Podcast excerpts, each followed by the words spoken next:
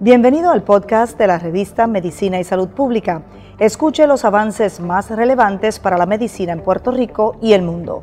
Si desea ver este podcast en vídeo, puede hacerlo en nuestro canal de YouTube Revista MSP. Buenas tardes, mi nombre es Francisco Cebollero, soy médico gastroenterólogo eh, en Mayagüez, Puerto Rico eh, entrené en la Escuela de Medicina de la Universidad de Puerto Rico, en la Universidad de Tulane y en la Clínica Alton Ochsner de New Orleans, de donde me gradué como gastroenterólogo en el 1998.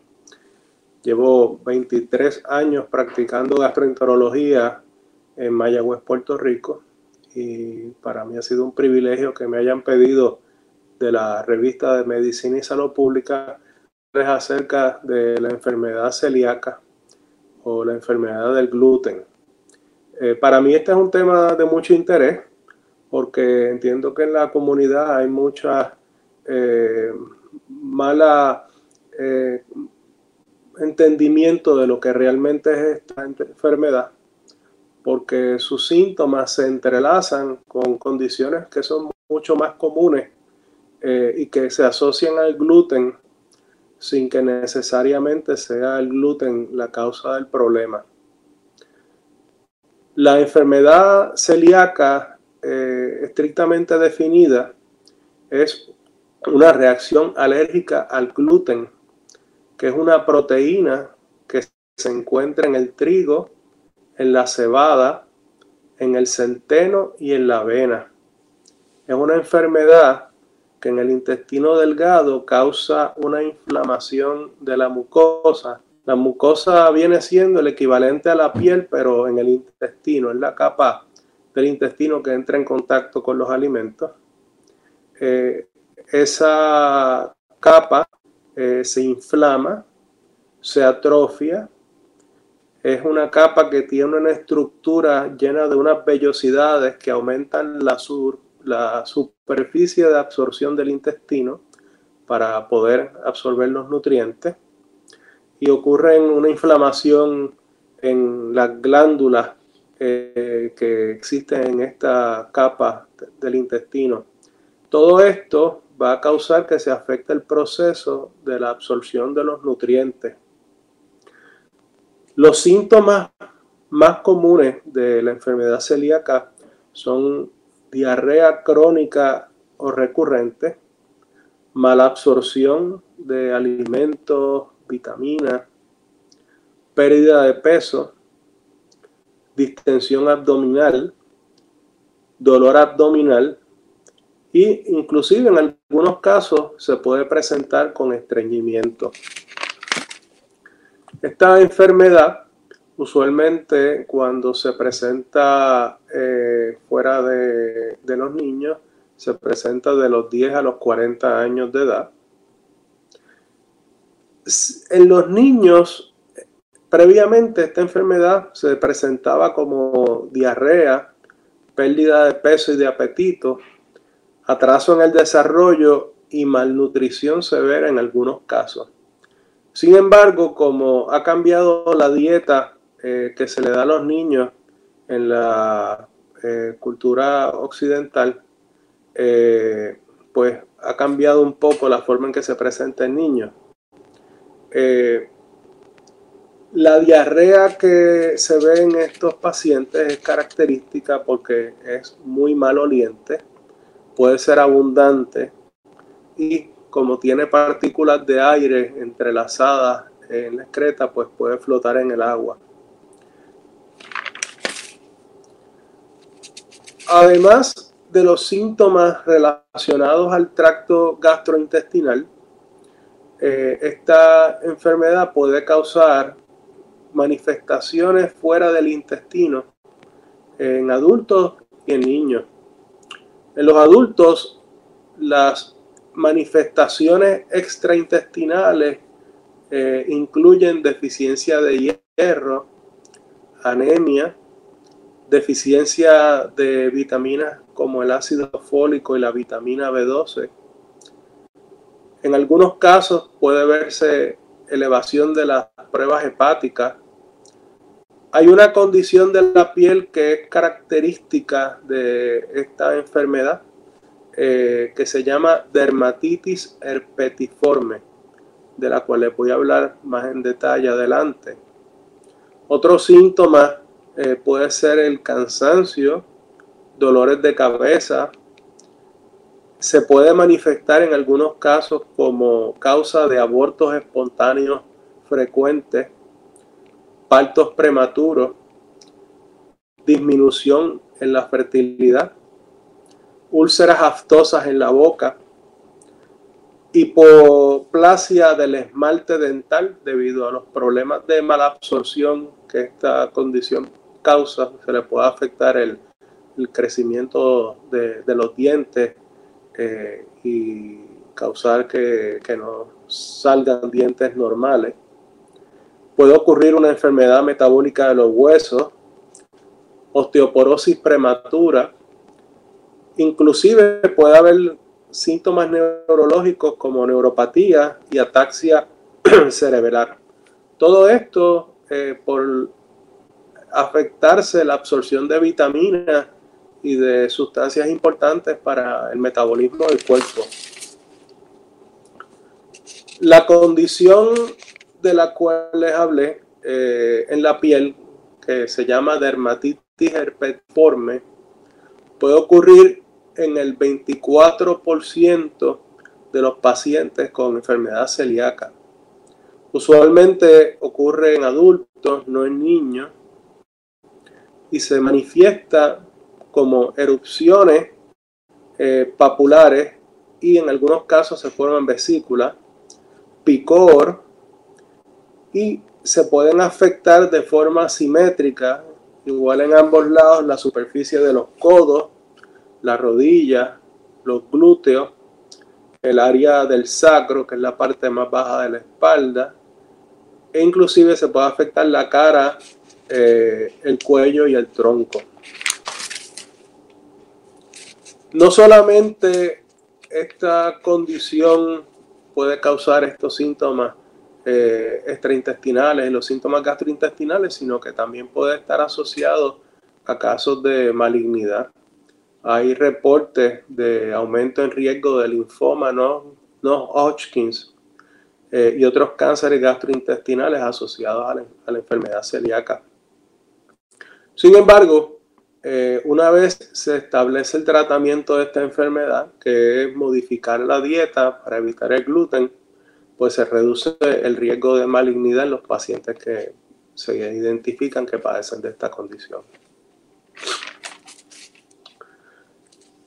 Los pacientes que están a alto riesgo de tener la enfermedad celíaca son los pacientes que tienen los síntomas gastrointestinales causados por mala absorción.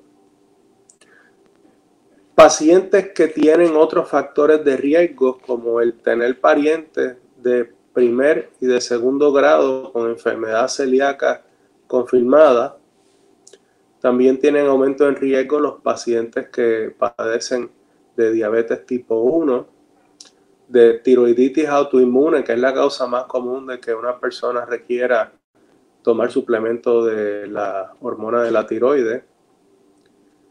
Inclusive eh, los pacientes que tienen síndrome de Down o la trisomía 21, el síndrome de Turner y una condición poco común que se llama hemosiderosis pulmonar, pues tienen aumento en riesgo de enfermedad celíaca. En el caso de los pacientes que tienen diabetes tipo 1 y la tiroiditis autoinmune, eh, es porque las enfermedades autoinmunes están atadas eh, y el hecho de que esta condición sea una alergia al gluten, pues va de la mano con problemas en el sistema de inmunidad del cuerpo. Esta condición, eh, para su diagnóstico, eh, requiere hacer diferentes pruebas. Entre ellas, eh, con las que comenzamos, son con pruebas de anticuerpos en la sangre. Los anticuerpos que buscamos son son anticuerpos con los ustedes no van a estar familiarizados, pero se llama anticuerpo contra el endomicio IgA, otra que se llama, lo voy a leer en inglés, Tissue Transglutaminase Antibody eh, IgA y IgG, esa es la que más frecuentemente usamos. Eh, también existe el anticuerpo eh, contra la gliadina y otro que se llama Deaminated Gliadin Peptide. Estos anticuerpos son muy característicos de los pacientes que tienen enfermedad celíaca y son una pieza clave en el diagnóstico de esta condición. Los pacientes que ya tengan síntomas eh, y o que tengan estos anticuerpos para confirmar la presencia de la enfermedad requiere hacerse una biopsia del intestino delgado donde se aprecia a nivel microscópico eh, la presencia del daño que sufre la mucosa del intestino delgado eh, con esta enfermedad. Usualmente esta biopsia se hace haciendo una endoscopía eh, donde introducimos un instrumento al intestino delgado y nos permite pues tomar la biopsia. Eh, es importante cuando se llevan a cabo las pruebas de anticuerpos e inclusive la biopsia que el paciente haya estado expuesto al gluten eh, cuando se hacen estas pruebas, porque si es un paciente que ya ah, está haciendo una dieta libre de gluten, pues va a perder esos anticuerpos eh, y se puede haber recuperado la mucosa del intestino delgado, de manera que no se va necesariamente a lograr hacer el diagnóstico si no hay evidencia en la sangre o en la mucosa del intestino delgado de que el daño del tejido esté ocurriendo. Inclusive hay casos donde hay que hacerle un, un, reto de gluten, donde se le da al paciente alimentos con gluten para que entonces desarrolle la atrofia del intestino delgado y la presencia de los anticuerpos para que se pueda entonces hacer el diagnóstico. Veo que hay aquí en, en el cuadrito que tengo del chat abajo como dos preguntas. Ok. Bien, eh, tengo a Andrea Torres, muchos saludos. ¿Cómo puedo saber si mi afección es temporal o crónica? Bueno, básicamente eso se va a determinar en base al historial, cuánto tiempo se lleva eh, con los síntomas presentes. Eh, de hecho, cuando se considera el diagnóstico de enfermedad celíaca hay que tomar en consideración otras posibilidades de condiciones que no necesariamente son enfermedad celíaca. De manera que el tiempo que lleve el paciente con los síntomas pues es importante para determinar si realmente es enfermedad celíaca o no. Pero si, una, si en su caso eh, usted ya ha sido diagnosticada con biopsia y con las pruebas de anticuerpos en sangre y le han salido positivas, pues es una enfermedad crónica porque eh, lleva mucho tiempo con ella. Eh, esta condición, cuando es diagnosticada en propiedad con la presencia de anticuerpos y con hallazgos en las biopsias, pues no va a ser una enfermedad temporal porque el problema va a persistir y va a requerir que el paciente se mantenga en dieta libre de gluten indefinidamente. Eh, voy a seguir. Ok, tengo otra pregunta de Luis Araujo. Mucho gusto, Luis. ¿Qué alimentos o tratamientos ayudan a que la capa del intestino no pierda sus capacidades? Muy bien, esto te lo voy a contestar un poco más adelante eh, porque tengo eh, toda esa información y me queda un poco más que discutir acerca de las condiciones que pueden causar síntomas parecidos. Así que permíteme seguir dando un poco más de información y entiendo que si te mantienes en atención vas a, voy a contestarte tu pregunta. Eh, quiero hablar un poco acerca de los niños, eh, porque la manifestación de la enfermedad celíaca en los niños, pues va a tener una presentación un poco diferente, sobre todo en las manifestaciones extraintestinales, las que no son específicamente diarrea eh, y dolores abdominales. En los niños se puede presentar de forma más sigilosa, como atraso en el desarrollo. Eh, un niño que tenga un atraso en el desarrollo de su pubertad podría ser una manifestación de que tenga enfermedad celíaca. Un niño que no le vaya bien en la escuela, que tenga problemas de aprendizaje, en algunos casos la enfermedad celíaca se puede presentar así. Inclusive puede, causarse, puede presentarse con síntomas neurológicos eh, como epilepsia, dolores de cabeza.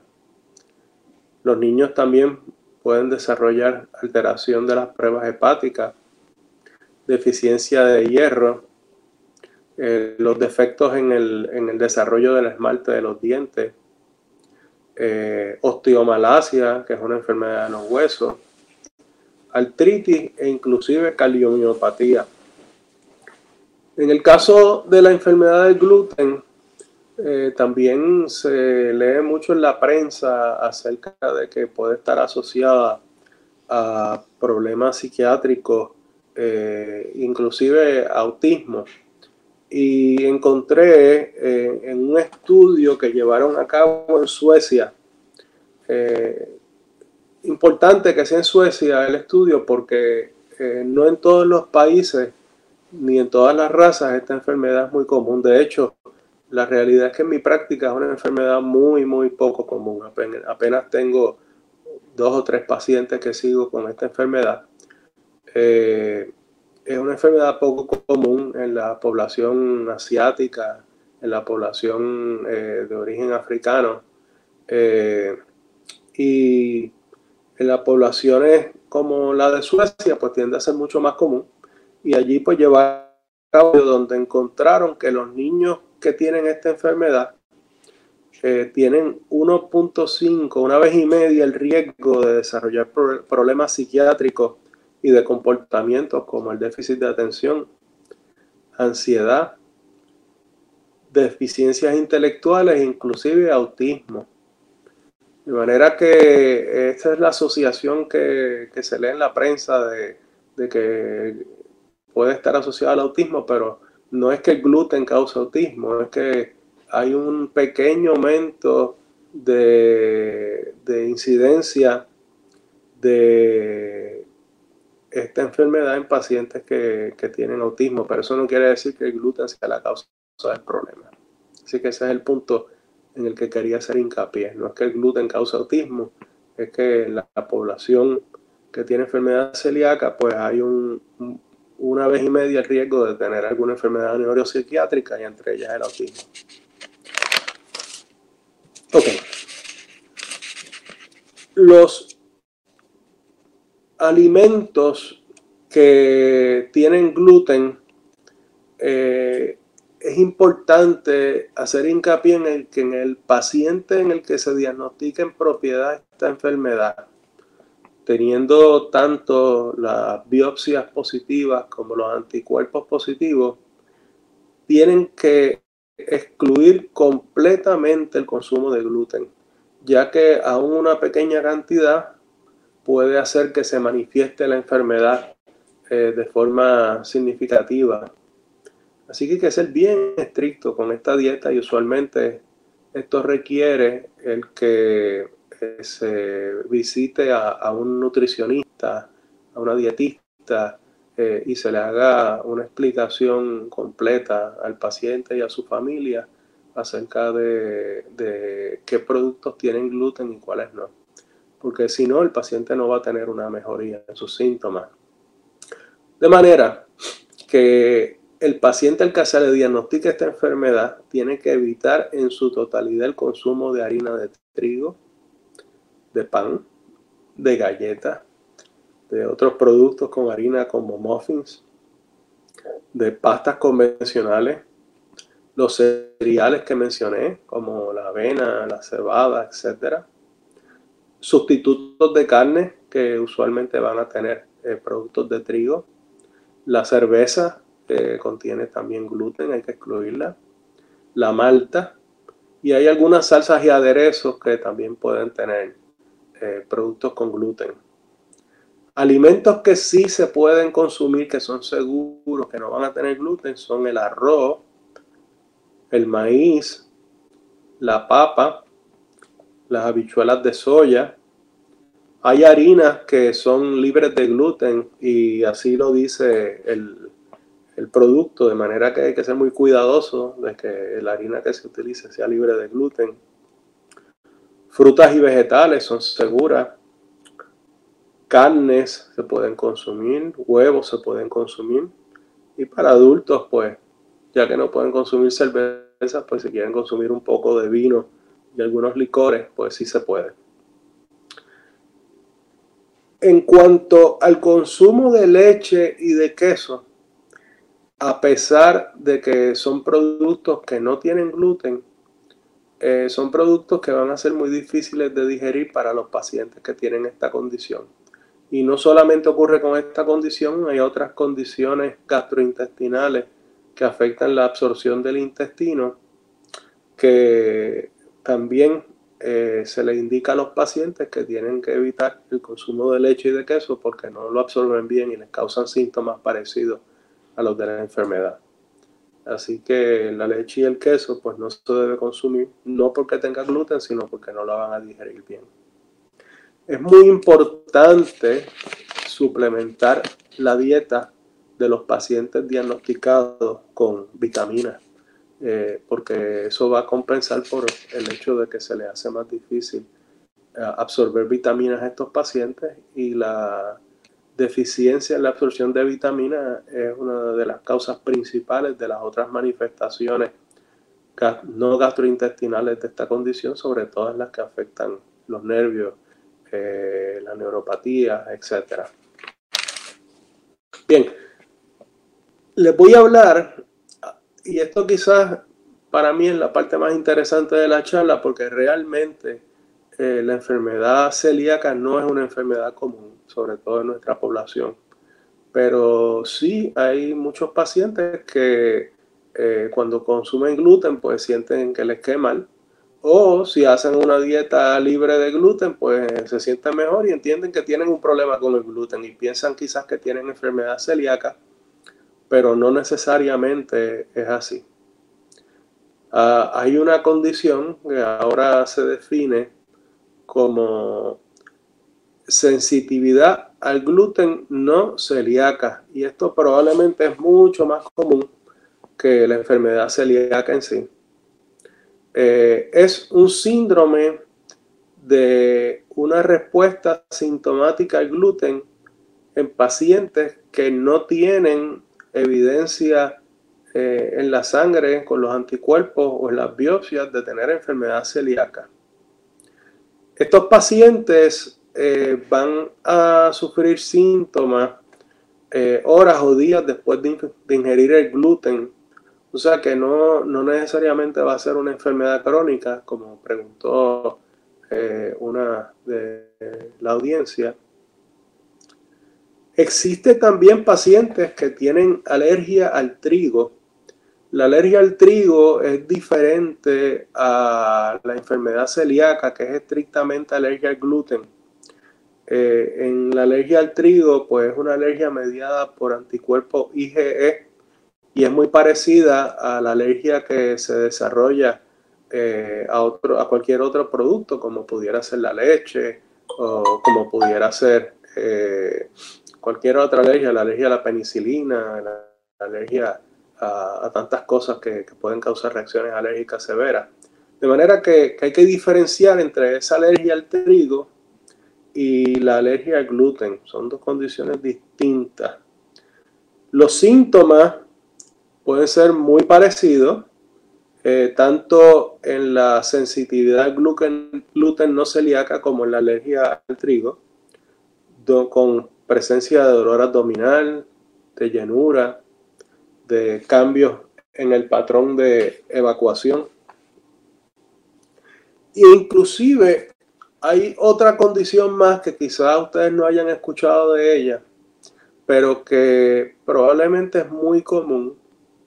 Eh, se llama FODMAP, eh, se escribe F-O-D-M-A-P, y se refiere a fermentación de varios carbohidratos eh, que se conocen como oligo, di, monosacáridos y polioles. Y son carbohidratos que están en muchos alimentos eh, que también están presentes en los alimentos que contienen gluten. De manera que al la persona tener estos malestares, como el dolor abdominal, la llenura, diarrea, etc., y hacer una dieta libre de gluten, disminuyen el consumo de estos carbohidratos FODMAP y mejoran y piensan que, que el problema es el gluten cuando realmente no lo es. El problema en estos casos es que estos eh, carbohidratos, eh, monosacáridos y polioles eh, que se encuentran en tantos alimentos, eh, se fermentan en el intestino y ese proceso de fermentación causa síntomas parecidos a los de la enfermedad eh, celíaca. Tengo aquí una pregunta de Yolimar Sánchez Meduna. ¿Puede una madre transmitir la enfermedad al bebé? Además, ¿cómo sabemos si tenemos alguna predisposición genética para padecerla? Muy bien, muy buena pregunta. Eh, pues sí, en el sentido de que sabemos que las personas que tienen eh, familiares de primer grado, que en este caso sería la relación entre una madre y su bebé, eh, pues va a tener un aumento en riesgo de enfermedad celíaca, pero eh, la mayor parte de las madres que tienen enfermedad celíaca no le van a pasar enfermedad celíaca a sus hijos. De manera que por esa razón, aunque tengamos un familiar con enfermedad celíaca, los familiares de primer y segundo orden, si no tienen síntomas, no tienen indicación para hacerse pruebas para, para determinar si tienen enfermedad celíaca o no. Porque a pesar de que se puede transmitir genéticamente, usualmente no ocurre. Por otro lado, si un paciente tiene, comienza a tener síntomas o por ejemplo un bebé tiene problemas del desarrollo y se identifica que la madre o el padre del bebé tienen enfermedad celíaca, pues el pediatra debe de hacerle pruebas para determinar si esa es la razón por la que el bebé está teniendo problemas gastrointestinales o problemas en su desarrollo eh, en esas etapas de su vida. Eh, ¿Y cómo sabemos si tenemos alguna predisposición genética para hacerla? Pues haciendo un buen historial y preguntándole a, al paciente acerca de su familia, de sus padres, de sus hermanos, etcétera, si tienen síntomas que pudieran haber sido causados por enfermedad celíaca. Espero haberte podido contestar bien tu pregunta, Johnny Mar. Eh, hay otras enfermedades que no son la enfermedad celíaca que pueden causar síntomas parecidos, que son mucho más comunes, inclusive que las que les he mencionado hasta ahora, que han sido la enfermedad celíaca, eh, la enfermedad eh, no celíaca de sensitividad al gluten, la alergia al trigo, etcétera, y la, y la respuesta a los FODMAPs, que son enfermedades como el síndrome del intestino irritable, que es una de las enfermedades más comunes que vemos los gastroenterólogos en nuestras prácticas. Eh, los pacientes que tienen enfermedad inflamatoria del intestino, en particular los que tienen la enfermedad de Crohn, como esa enfermedad usualmente afecta más al intestino delgado, pues va a causar también mala absorción.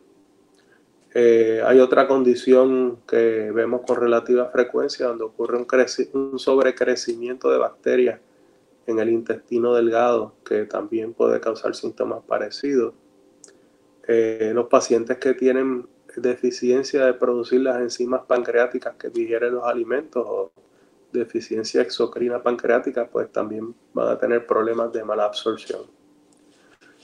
De manera que lo que he discutido hasta ahora es la información más importante que les tenía y quiero dar en adelante pues contestarle más preguntas y si quieren que les repase algo de lo que ya comenté, pues con mucho gusto lo hago.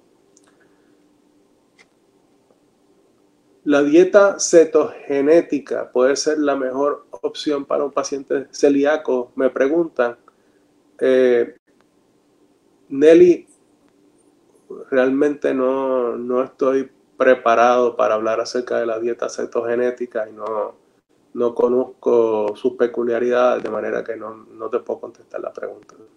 Discúlpame por esa. Si quieres enviarme un poquito de información acerca de ella, de la misma manera que enviaste la pregunta, eh, pues te puedo abundar más acerca de esto. ¿Alguna otra pregunta? Ok, ¿cuáles son los síntomas y las causas de la enfermedad celíaca? Pues básicamente van a ser problemas de mala absorción que van a causar eh, llenura, eh, diarrea, dolores abdominales. Esos son los síntomas más comunes.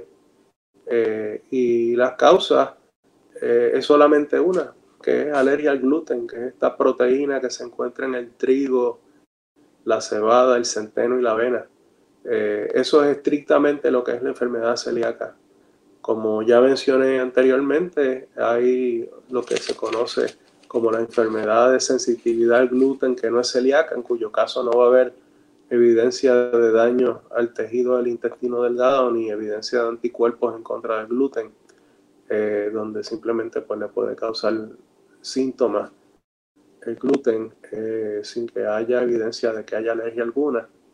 Eh, y está la alergia al trigo, que es un mecanismo distinto, parecido a la alergia que puede ocurrir a cualquier otro alimento.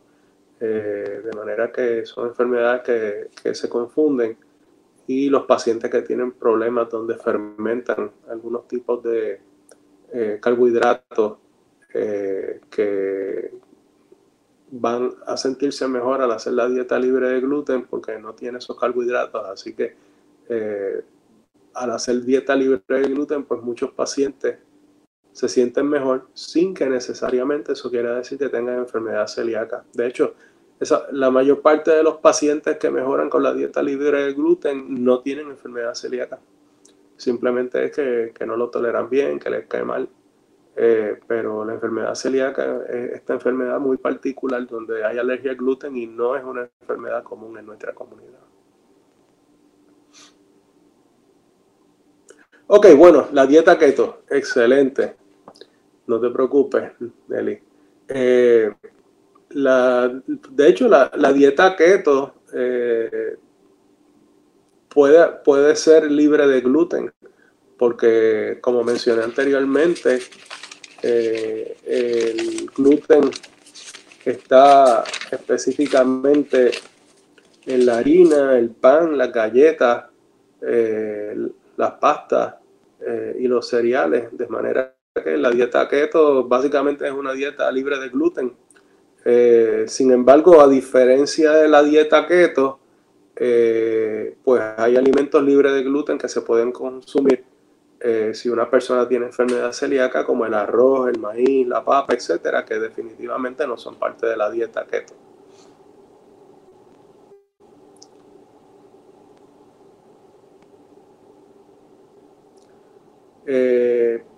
no tengo conocimiento de que esta enfermedad está asociada al síndrome de Gaucher y yo pues leí una, repasé una fuente de información eh, muy seria, muy completa acerca de la enfermedad celíaca antes de esta charla de hoy y en ningún lugar eh, vi eh, que estuviera relacionada. Tendría que hacer un estudio específico en la literatura a ver si hay casos donde se puedan asociar, pero a mi conocimiento, pues no tengo conocimiento que estén asociadas, pero eso habría que estudiarlo más a fondo. Y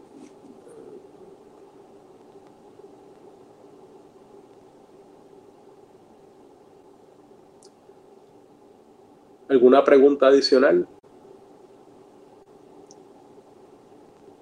Voy a buscar aquí en el chat que veo dos mensajes.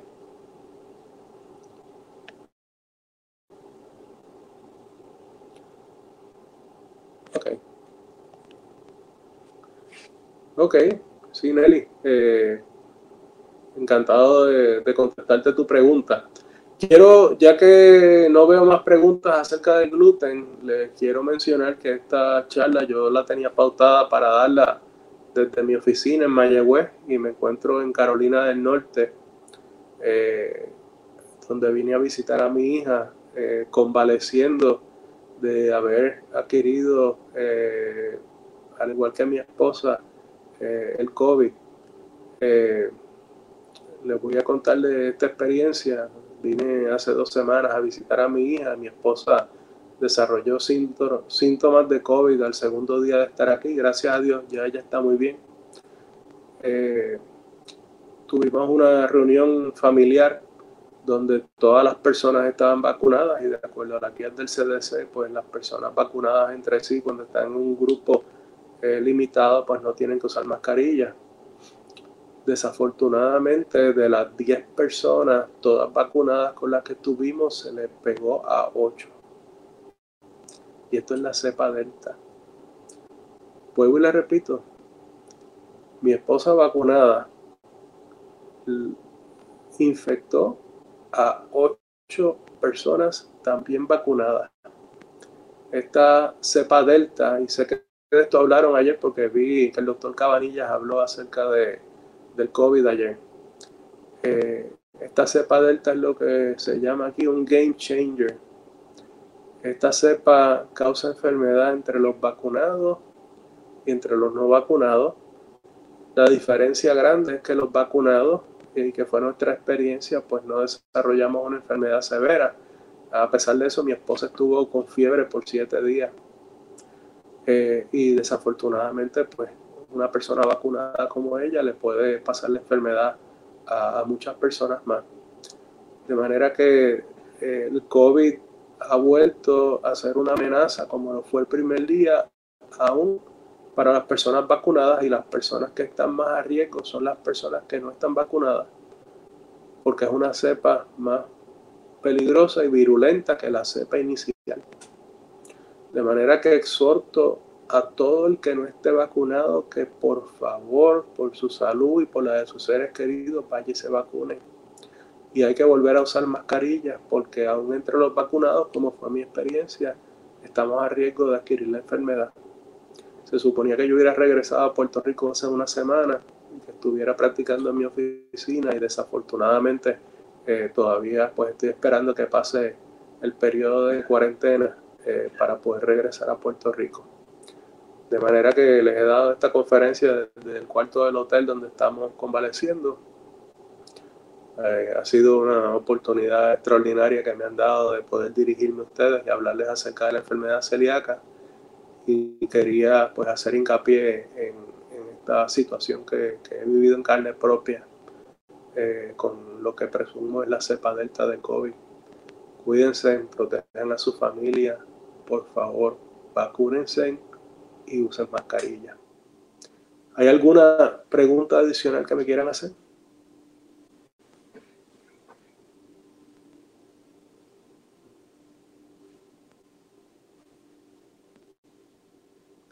Gracias, gracias Nelly, perdón. Igual a usted y a su familia, mucha salud. Bueno, si no hay preguntas adicionales, eh, pues me voy a despedir. Eh, estoy a su orden y espero poder volver a practicar pronto eh, en Mayagüez, Puerto Rico. Muchas gracias y buenas tardes.